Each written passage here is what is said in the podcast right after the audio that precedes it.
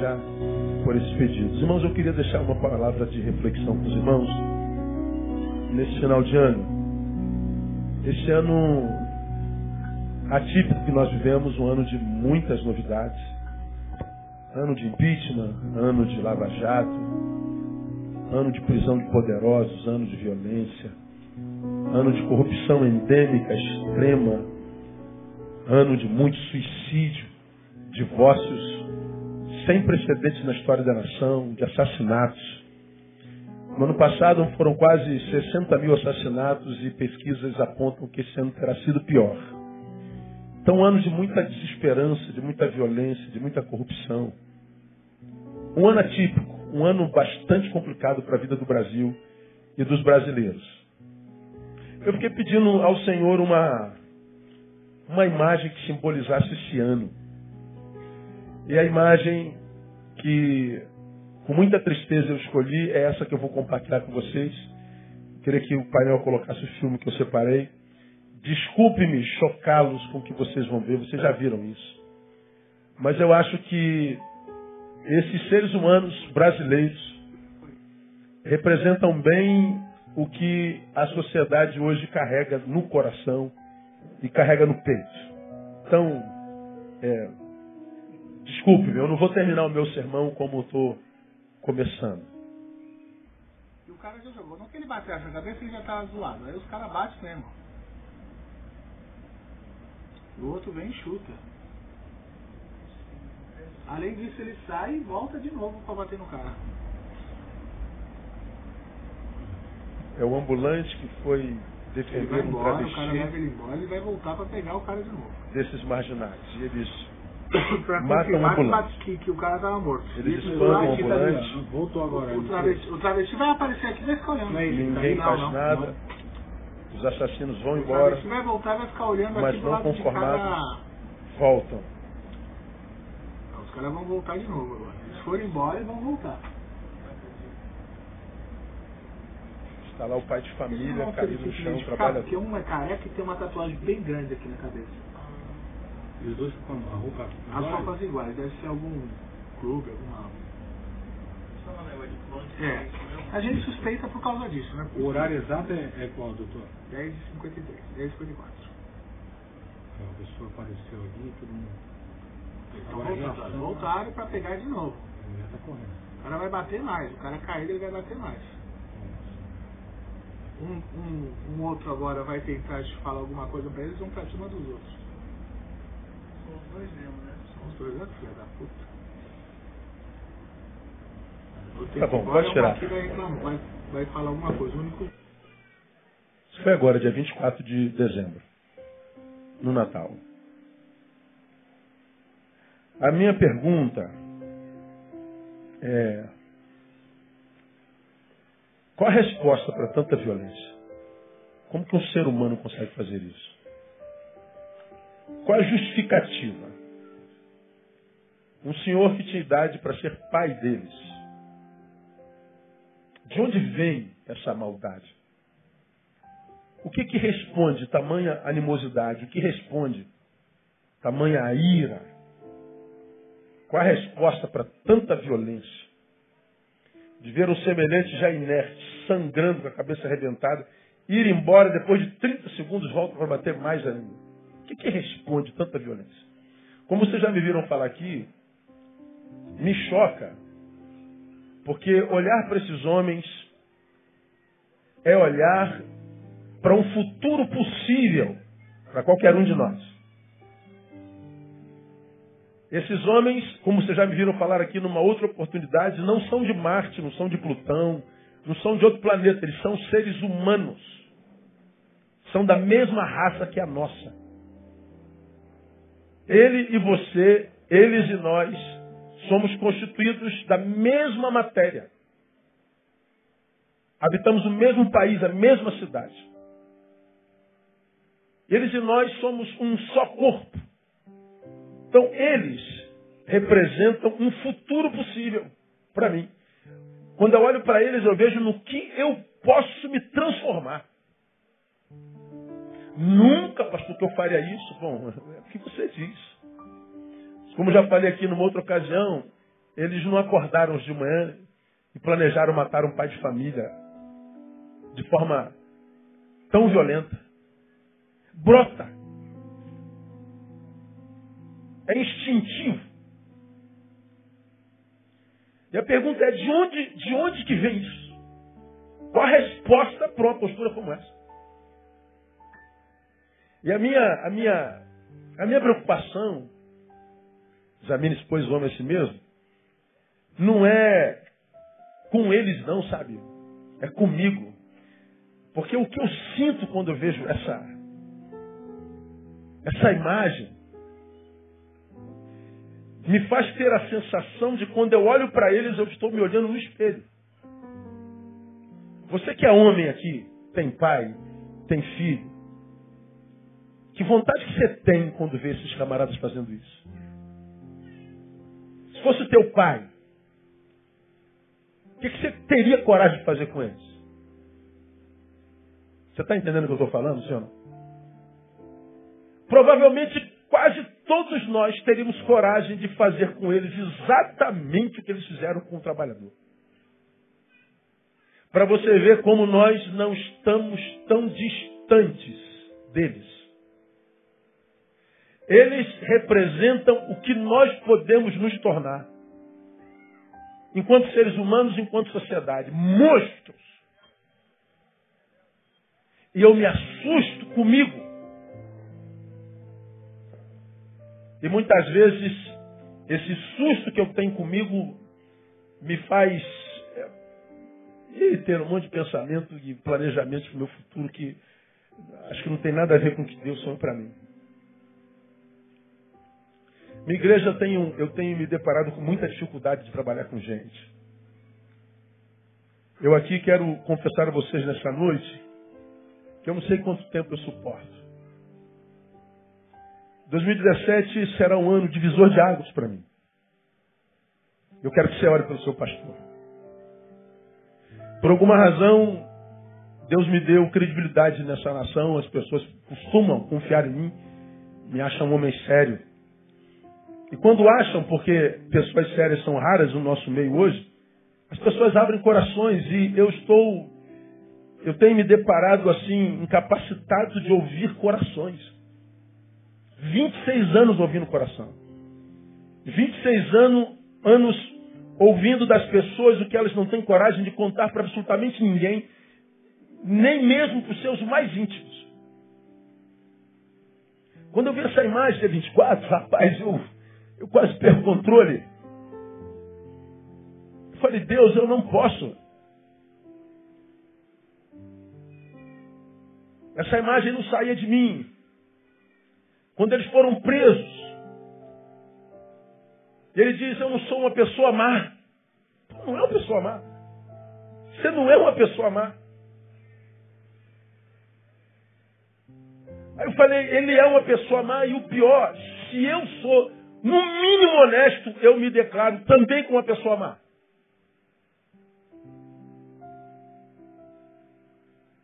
E a maldade que eu identifico em mim é que me assusta. A maldade que você identifica em você é que deve nos assustar. Agora, o que responde a essa animosidade, essa ira, essa violência? Bom, talvez uma palavra de Jesus em Mateus 12, 34, não precisa abrir, eu leio para você. Jesus falando aos fariseus, os hipócritas, que mostravam ser uma coisa por fora, mas eram outra, totalmente por dentro. A estes fariseus Jesus diz, raça de víboras, como podeis vós falar coisas boas, sendo maus?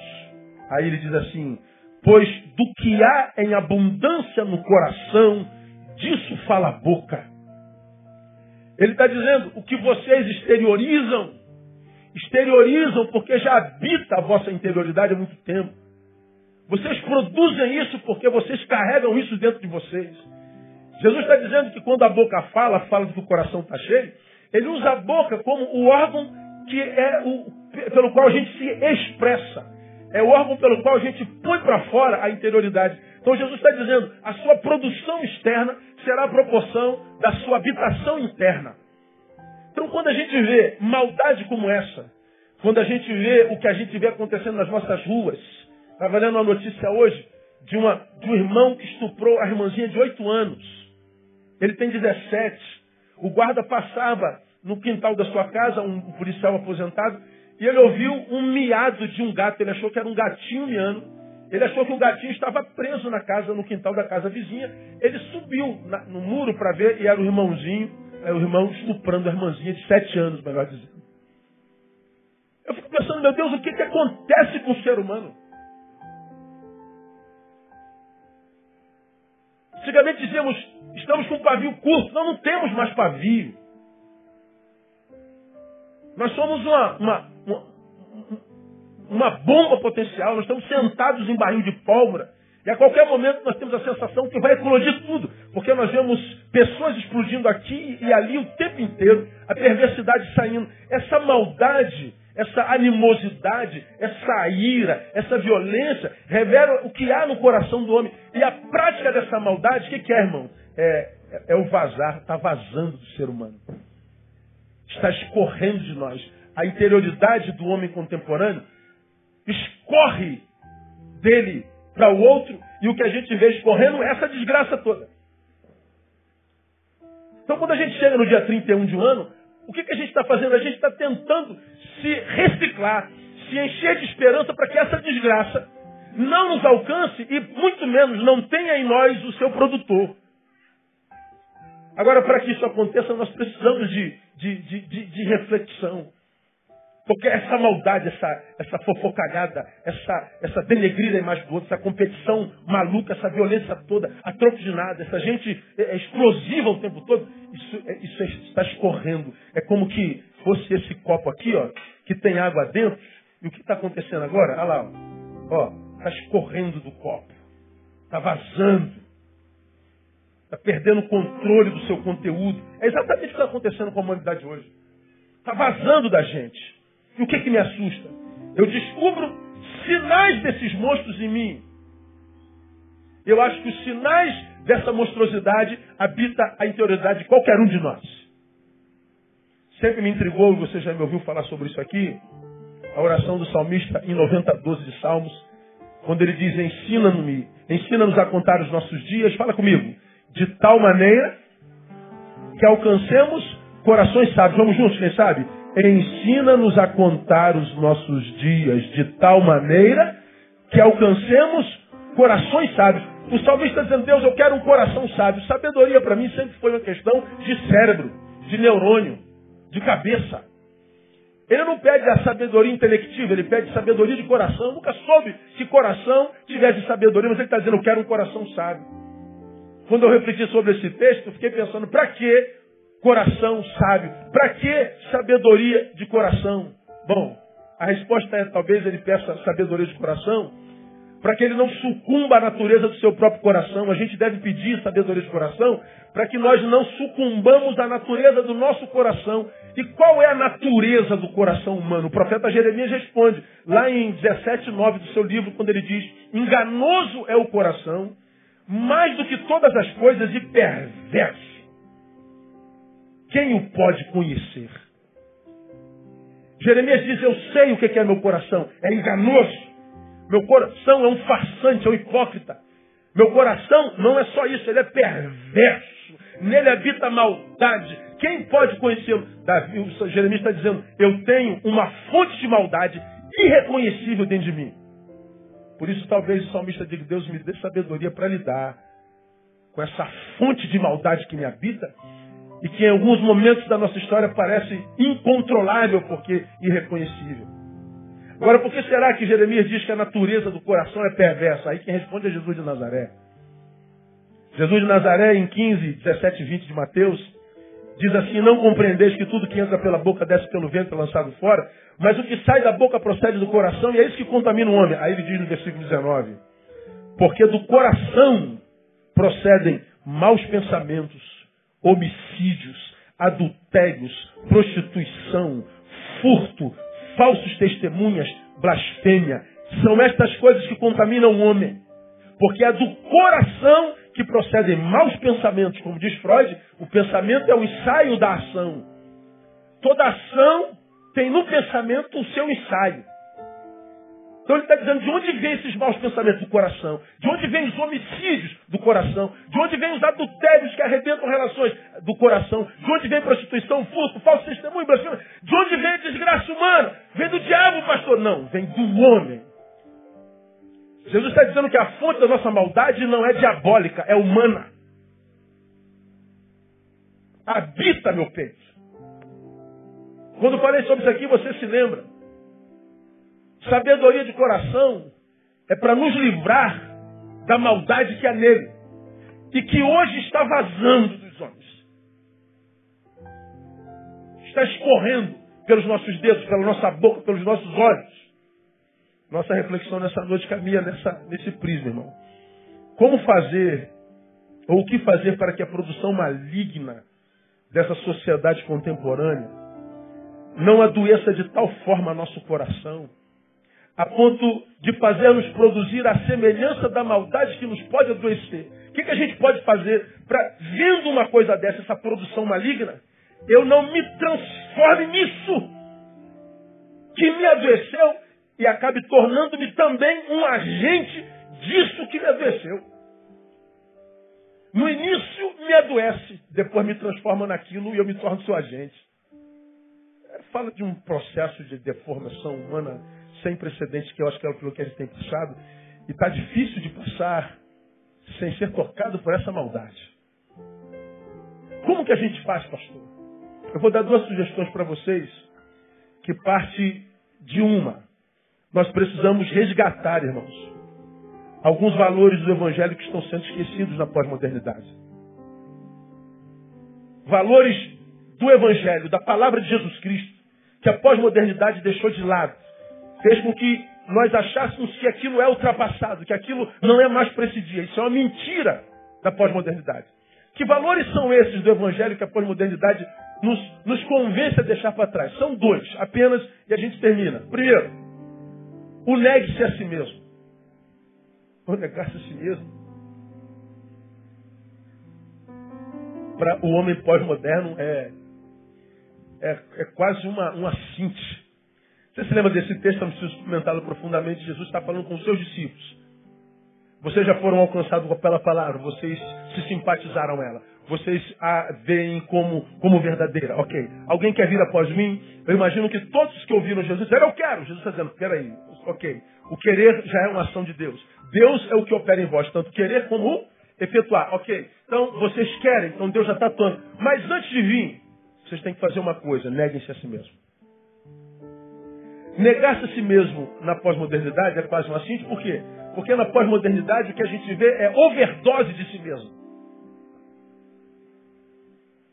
É uma overdose de nós mesmos.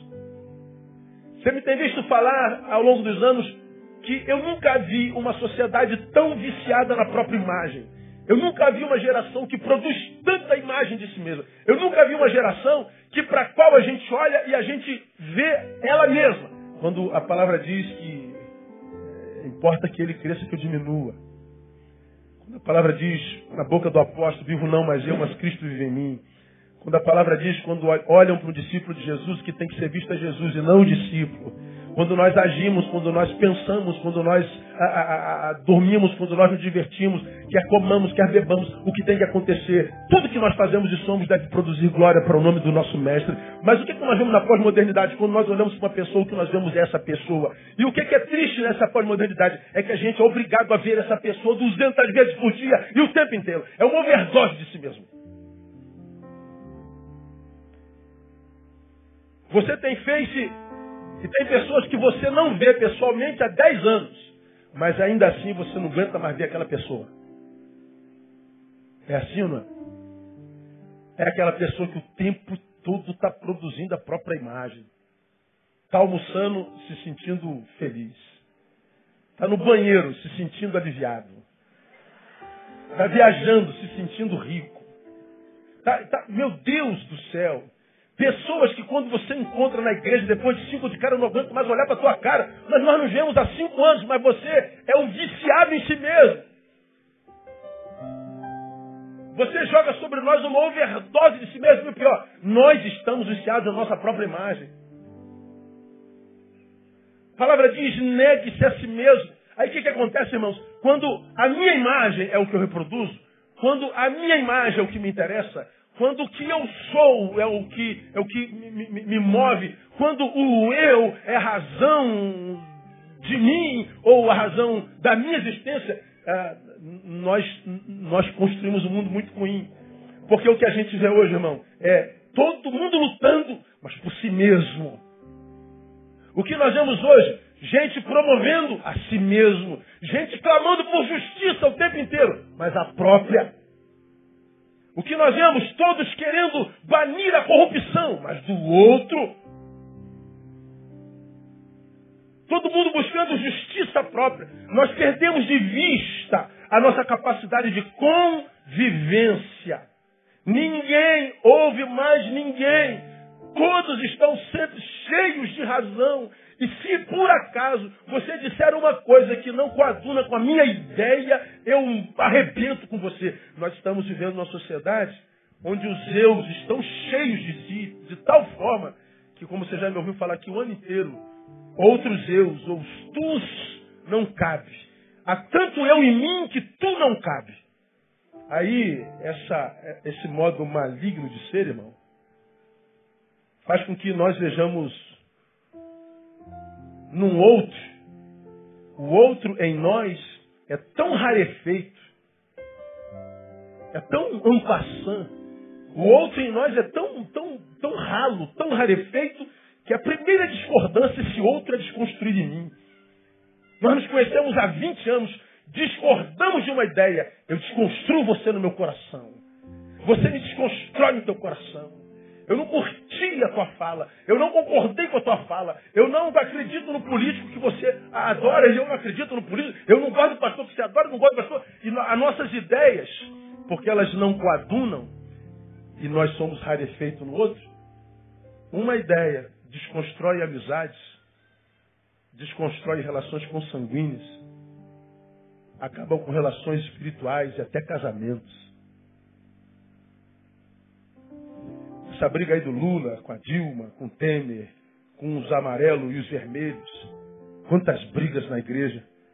Quantos casais brigaram, quantos casais dormiram separados, quantos irmãos agredindo irmãos, quantos pedindo aconselhamento por causa de briga de Facebook. E eu não atendi nenhum, botei todos para correr do meu gabinete. Não me procure para cuidar de problema seu de Facebook. Não me submeta a essa idiotice. No Facebook é relação imaginária.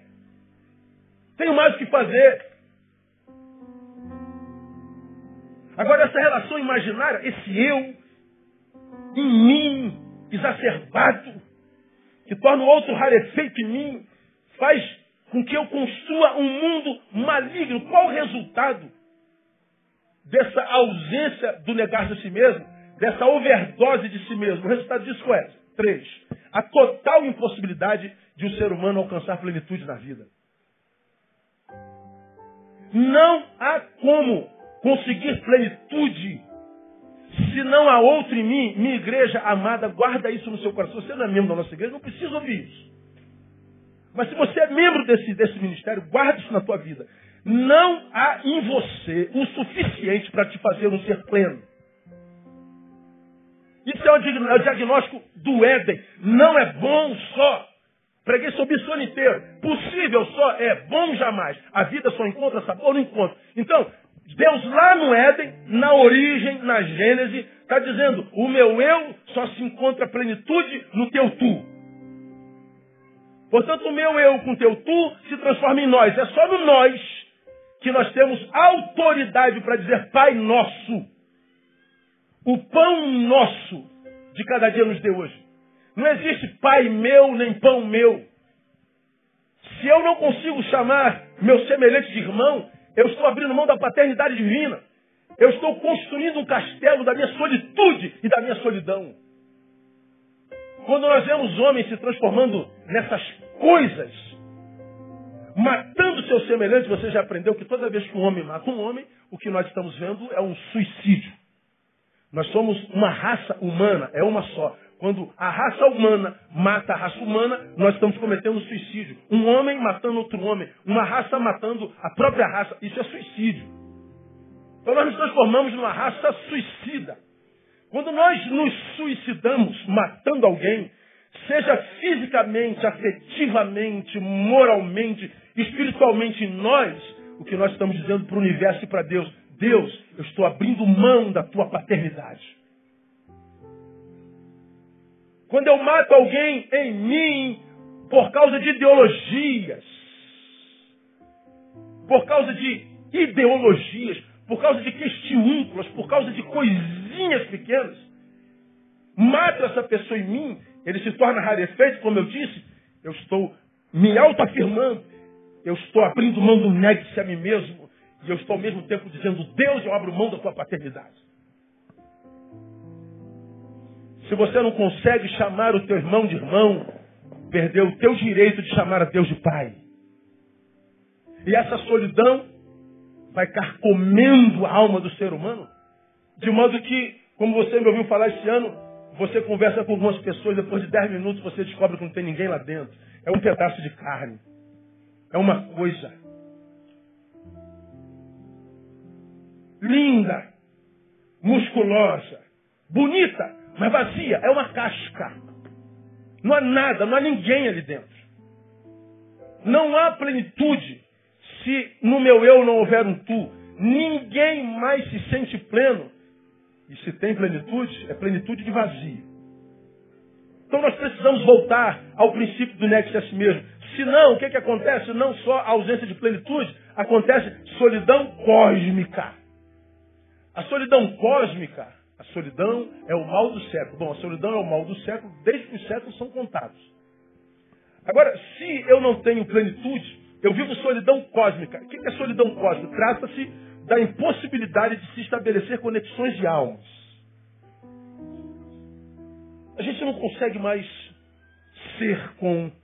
Estar com. É só botar uma cervejinha. Bota, você botar uma cervejinha aqui dentro da igreja, em cima da, da, da mesa de ceia, você atrai um monte de amigos. Ainda mais se você falar, por minha conta. E você vai ter companhia para a noite toda. Agora, são pessoas com as quais você vai estar, mas não são pessoas com as quais você pode ser. Você continua sozinho. Você continua sendo um produto consumível. Você, portanto, continua sendo um produto descartável. Você, portanto, continua dando uma, uma peremptória declaração de falta de amor próprio. Solidão. E a solidão tem matado essa sociedade. Aí o que, que acontece? Cercados por multidão, totalmente sós. Por quê? Porque nós não conseguimos negarmos a nós mesmos. É uma overdose de nós mesmos em nós. Terceiro, terceira consequência, aí vem desesperança patológica.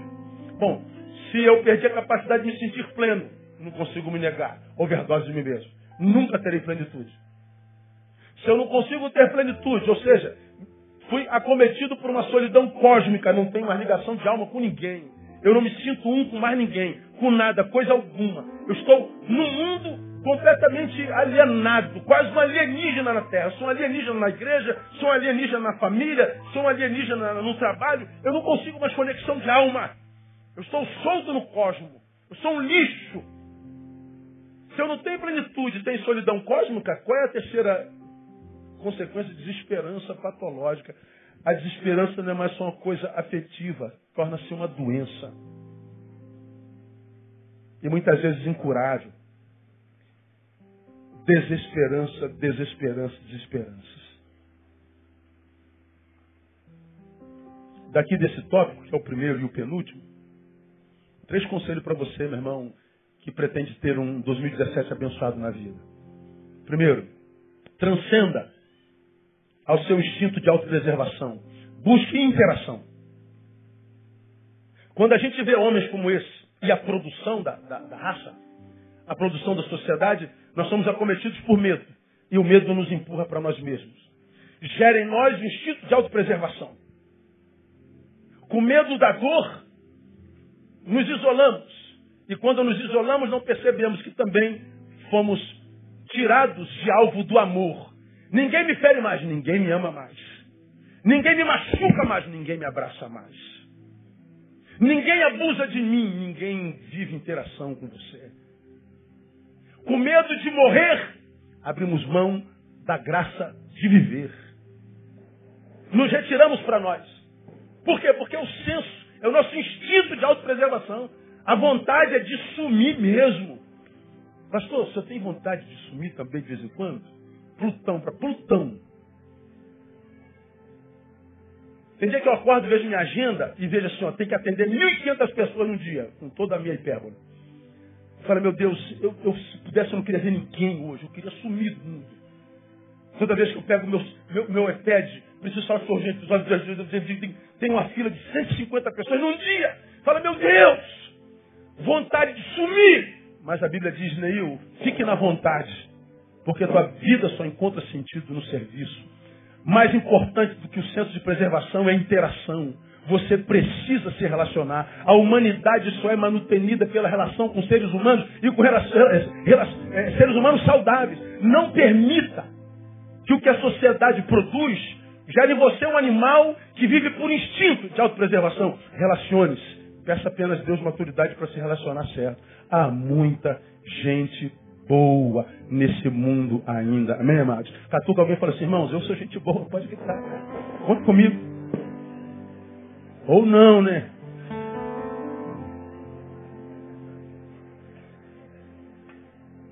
Transcenda um instinto de autopreservação, busque interação. Agora essa aqui não esqueça não. Pare de ser acusador. Torne-se um promotor da paz. Pare de acusação. Seja um homem da promoção da paz. Ou seja, saia desse estágio de exigência crônica. Saia desse estágio de cobrança de tudo sobre todos.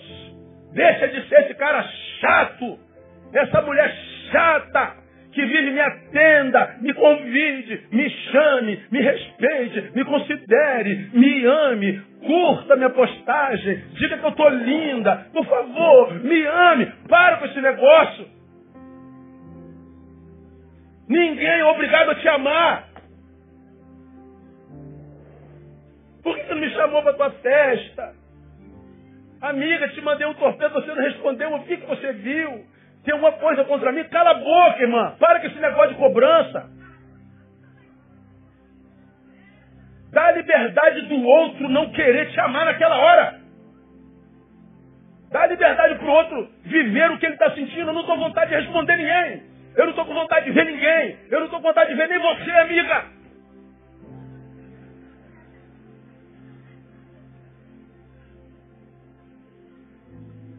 Sai desse estágio de acusação. Sai desse estágio de cobrador. Para de mendigar sentimentos alheios. Para de ser esse mendigo afetivo. Para de querer ser compreendido o tempo inteiro. Para de querer exigir a perfeição de todo mundo. Você não é perfeito. Aliás, geralmente os imperfeitos são os que mais cobram. Não tem aquele camarada que foi uma mala naquela igreja? É mala aqui nessa igreja também. Vai ficar aqui um ano, vai ser mala naquela igreja também. Ele não respeitou o pastor lá, não vai respeitar aqui. Ele não respeitou, não vai respeitar aqui, não respeitou, não respeitou. Ele é um mala. Mas vive exigindo perfeição de todo mundo. Você mandou um torpedo para sua amiga, ela não respondeu na hora, ela não quis responder, dá licença. Amém, irmão? Então você também não, não, não recebe alguns torpedos que não respondem na hora? Não, eu não, eu respondo na hora, porque você não tem nada que fazer.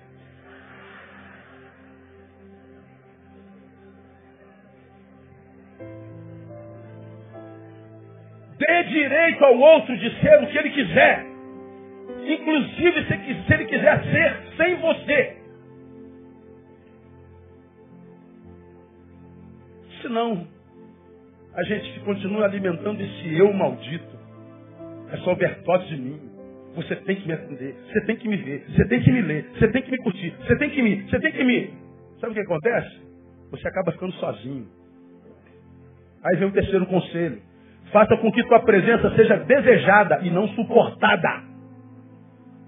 Torne-se alguém que quando a tua ausência for notada, ele sinta vontade de que você esteja presente. Ao, ao invés de ser alguém presente, cuja presença é só suportada. Fica aí. Você gosta de mim? Gosto. Não, na verdade ele suporta você.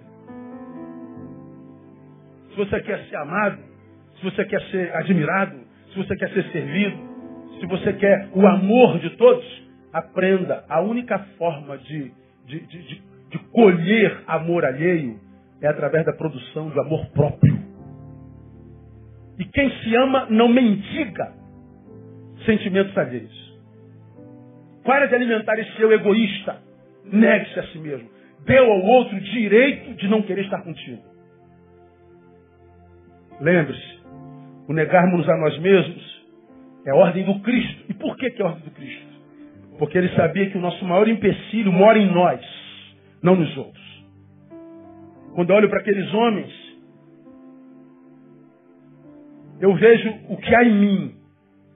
E eu não os culpo, já está aqui. Eles só me lembram que está aqui. Só isso.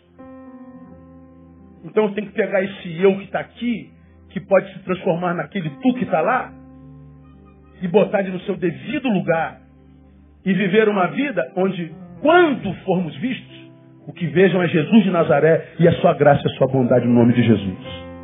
Para que a nossa presença seja desejada e não suportada. Primeira coisa, voltar ao negue a si mesmo. Parar com essa overdose de nós em nós. Vamos terminar. Segunda palavra do Evangelho que a gente precisa voltar, que a pós-modernidade nos separou dela. Prudência da serpente, a simplicidade da pomba. Olha a palavra de Jesus, irmãos. Eis que vos envio como ovelhas no meio de lobo, não como lobos no meio de ovelha. Portanto, nós não somos nem maioria, nem somos mais poderosos, nem mais fortes. Nós não somos a, a, o predador, nós somos a presa. Nós somos mais frágeis nesse mundo de meu Deus. Nós somos os caçados, não caçadores. Então ele está dizendo, já que você é minoria, já que você é o mais frágil, já que você é presa, que, que ele dá de conselho? Seja prudente como a serpente, simples como a tromba. Consideramos, portanto, o seguinte. Primeiro, 2017 está chegando, glória a Deus. Vai ser uma bênção na sua vida, meu ou não? Diga assim, 2017 vai ser o meu ano. Para a glória de Deus. Aleluia. Mas saia daqui com essa consciência. Os lobos sempre estarão lá. Eu vos envio como ovelhas no meio de lobos. Você vai encontrar lobo em 2017. Você vai encontrar gente querendo devorar o que você é e o que você tem. Você vai se encontrar com gente que te odeia. Você vai encontrar com gente que vai querer matar, roubar e destruir você. Os lobos sempre estarão lá. Portanto, redefina o seu conceito de paz. Paz não é ausência de luta. Paz não é ausência de problema. Paz é saber que a despeito dos problemas, eu estou cumprindo a missão. Eu sou um enviado. Eu não vivo para mim, eu estou em missão. Não estou em overdose de mim mesmo. Que em 2017 você planeja não fazer de você um fim em si mesmo. Descubra a tua vocação. Abraça a missão do Cristo. Para isso ele te salvou. Você não está na terra passeio. Você é a igreja de Jesus Cristo. Nós estamos para servir, para fazer da nossa vida uma vida útil. E nós sempre encontraremos com os lobos. Segundo, segundo, os lobos sempre estarão lá. Segundo, como ovelhas no meio de lobos, sempre seremos a parte mais frágil. Portanto, reconsidere o teu conceito de mais que vencedor. Crente adora jargão. Mais que vencedor. Mais... O que é mais que vencedor, gente? O que é ser mais que vencedor? Mais que vencedor não é aquele que se tornou tão grande que agora faz o inimigo tremer diante dele. Não, esse não é o mais que vencedor. A gente acha que em Deus nós somos assim. Nós somos tão poderosos, tão cheios de Deus, Espírito Santo, aleluia, glória a Deus. Nós somos tão cheios da unção que os nossos inimigos têm medo de nós. Por isso nós somos mais que vencedores. Não, mais que vencedor não é esse que faz o inimigo tremer. Mais que vencedor é aquele que lutou muitas e muitas vezes. Se ele é mais que vencedor, porque ele venceu muitas vezes. Mais que vencedor, não é o que faz o inimigo tremer e fugir. É aquele que tem consciência de que no caminho se encontra com o lobo todo dia. E porque se encontra com o lobo todo dia, sabe que viver é ter que matar um lobo, ou um leão, ou um urso todo dia. É saber que a vida é isso mesmo, é batalha constante. Portanto, é aquele que vence e se torna grande a ponto de o inimigo ter medo? Não. É aquele que sabe que está em guerra, que está em luta, não se distrai com as coisas desse mundo. É aquele que se torna grande? Não. É aquele que permanece pequeno, porque enquanto pequeno, continua dependendo daquele que chamou. O problema de crescer demais é que a gente acha que é a gente aquilo tudo que os outros dizem que nós somos mesmos. Mais que vencedor é aquele que lutou muitas vezes. Não é aquele que vence sempre, é aquele que não desiste nunca. Então, meu irmão, quando as adversidades chegarem, quando as portas fecharem em 2017, quando o teu nome for chincalhado, quando mentirem tudo a teu respeito, quando aquele que você mais amou te apunhalar, quando você perceber que o castelo está desmoronando, lembra, você está em missão e o Deus que te chamou vai te sustentar. E como ele te trouxe até 2016, vai te levar até o final no nome de Jesus. Não desista da luta antes do fim dela. Terceiro, quem nos livra do lobo não é Deus. É a prudência jungida com a simplicidade. Nem você está sendo mandado em 2017 para o meio de lobos. E aí, Senhor? Seja prudente como a serpente, simples como a pumba. Una os dois. Interessante como Jesus chama seus discípulos às vezes de cordeirinhos. Diz lá para Pedro, né? Apacenta meus cordeirinhos. Aqui ele diz, eu os envio como ovelhas no meio de lobo. Cordeirinho é o filhotinho da ovelha. Então ele está dizendo, eu vos envio como ovelha. Vocês começaram em mim cordeirinhos, mas o que eu espero dos meus cordeirinhos é maturidade, crescimento, amadurecimento, até que vocês se transformem em ovelhas. Quando a gente se transforma em ovelha, a gente sai daquele berçário espiritual que acha que Deus vai fazer tudo por nós. Que é Ele quem vai produzir para mim. Que na nossa relação o alvo sou eu. Não, Ele está dizendo, Neil, cresça e entenda que viver é batalhar o tempo inteiro. E você precisa ser prudente como a serpente. E você precisa ser simples como a pomba. No texto em roga, ele nos chama de ovelhas. Ele acredita que nós já somos maduros. Portanto, eu preciso ser prudência. Prudência e simplicidade. Isso é maturidade espiritual. Se somos só simples, nos tornamos lentos, fragilizados. Somos tornados por falsa modéstia. Somos tornados por falsa humildade. Não, Deus proverá. Deus vai fazer. Eu tenho fé. Eu acredito. Não, isso não é, não é simplicidade, não. Isso é lerdeza mesmo. Por isso que ele está dizendo, você tem que ser simples, sim, mas você tem que ser prudente. Se somos simples, lentos, fragilizados, derrotados. Mas se somos apenas prudentes, podemos nos tornar tão sagazes, tão espertos, tão malandros e maliciosos, que corremos o risco de nos tornarmos um lobo. Perdemos a simplicidade. Achamos que ganhamos porque somos bons, nós somos os caras. Então ele está dizendo que tem que ser prudência e simplicidade. Agora, se nós somos prudentes e simples, nós nos tornamos ágeis, astutos, estratégicos, como a serpente. Mas nós, a despeito dessa estratégia, dessa astúcia, dessa sagacidade, sabemos que vencemos por causa disso. Mas essa vitória não nos corromperá. A gente se mantém quem a gente é. De modo que estejamos na vitória, estejamos na derrota, somos os mesmos, porque somos os mesmos. Continuamos sendo aqueles para quem Deus prometeu. E aquele que fez a promessa é fiel para cumprir todas elas. Prudência e fragilidade. A glória do discípulo, portanto, não é ficar forte como os lobos, é manter-se simples como Cristo. Que sendo o mais poderoso entre todos os poderosos da terra, escolheu viver como servo, inclusive dos lobos. Esse é Jesus de Nazaré.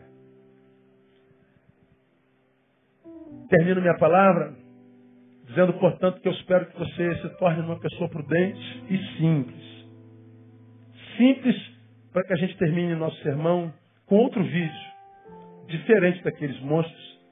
Também uma produção humana. Mas veja a produção humana que você vai ver agora.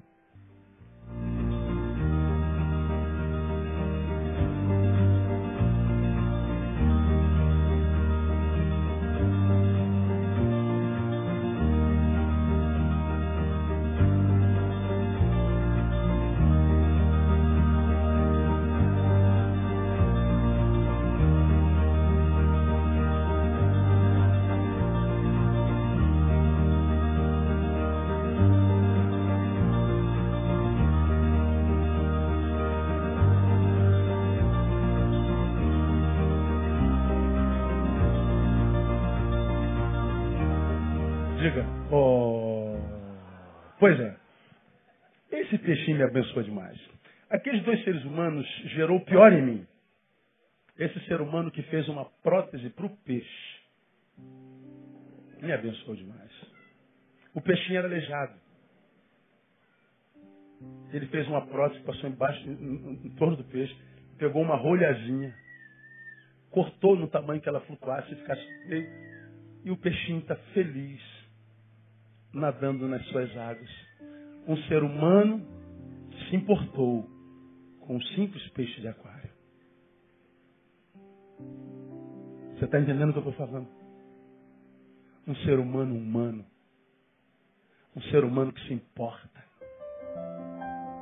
Um ser humano que pode carregar a essência daqueles monstros. Mas se quiser, pode produzir a essência de um ser que se preocupa, inclusive, com o peixe tipo de ser humano você quer ser em 2017? Eu olho para esse peixinho, me lembro de Jesus e de uma palavra de Caio Fábio há 30 anos atrás. Os cobradores chegam até Jesus para cobrar o seu imposto. Jesus não era obrigado a pagar porque ele era da descendência de Davi e de Jessé. Mas para dar exemplo, pregar a sua palavra, quando eles cobram a Jesus, ele estava do lado do seu apóstolo. E ele não tinha dinheiro para pregar. Ele falou, Jesus, não temos com que pagar. Jesus disse para Pedro, vá ao mar e jogue um anzol. No meio daquele mar tem um peixinho que vai morder seu anzol. E dentro desse peixe haverá uma moeda. Pegue a moeda da boca do peixe e pague o teu e o meu imposto. Uma coisa, irmãos, é dizer lança a rede no mar. A outra coisa é você lança um anzol. O apóstolo lançou um anzol, um peixinho mordeu um anzol. Ele abriu a boca do peixe e havia lá um estáter. Ele pegou a moeda e pagou o imposto de Jesus e dele.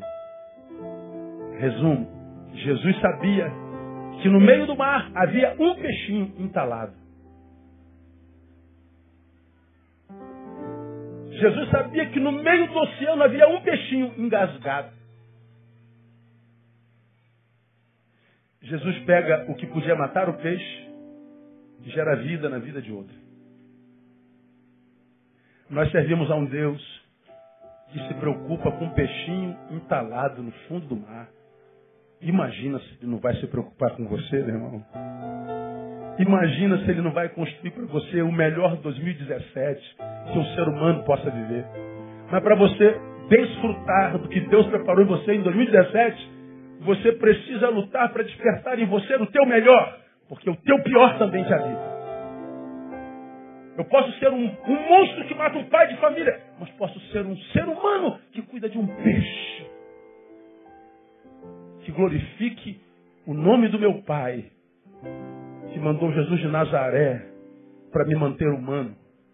E a minha oração tem sido, Deus, não permita, me ajude para que a produção maligna da sociedade não me transforme primeiro numa vítima dessa malignidade e muito menos num agente dessa mesma malignidade que me adoeceu. Me ajuda a amar um peixe. E que no amor que nós planejamos espraiar em 2017, fizemos muito bem isso em 2016, abençoamos nosso bairro, nossa cidade, nosso país, abençoamos o mundo, irmãos. Eu estava lá fora agora que orgulho ver o que a nossa igreja produz fora do país. Que orgulho ver o que o nosso site Que orgulho saber que a nossa igreja foi a quinta invisibilidade no mundo através do live stream. Nós mudamos essa marca para adequar ao mundo.